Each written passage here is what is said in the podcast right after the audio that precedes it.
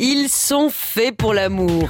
Texturés, ultra lubrifiés ou king size, en France, 120 millions de préservatifs sont vendus chaque année. Et oui, c'est fantastique. Il faut surtout pas l'oublier. Mais euh, ouais, des fois c'était un peu galère, quoi. Ça arrivait, tout le monde est bien parti. Hop, on fait la petite pause parce qu'il faut passer à l'étape euh, du latex. 1564, l'année où le plastique est devenu fantastique. Si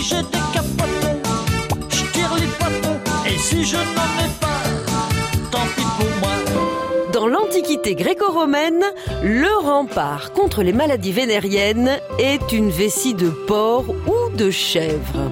En 1564, le chirurgien italien Gabriel Fallopio met au point un fourreau d'étoffe légère, une sorte d'étui en soie ou en lin.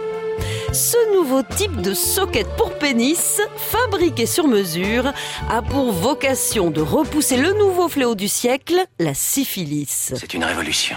Je vous offre une capote gratuite Goût fruit de la passion. Non, merci. Finalement, c'est le retour à l'utilisation dès le XVIIIe siècle d'une partie animale et plus précisément le cacum du mouton, c'est-à-dire le petit bout du côlon. On entre enfin dans l'ère du confort grâce au caoutchouc. La chose est plus pratique, confortable et surtout réutilisable. Oui, on pouvait garder son vêtement intime plusieurs années à condition de le laver.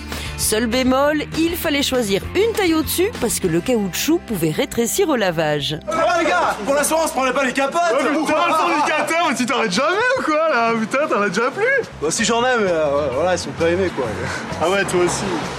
Ça y est, les préservatifs masculins sont enfin remboursés par la Sécu sur prescription médicale. Donc maintenant, si on est un poil prévoyant, il n'y a plus vraiment de raison de voir son rendez-vous amoureux capoter. On n'arrête pas le progrès.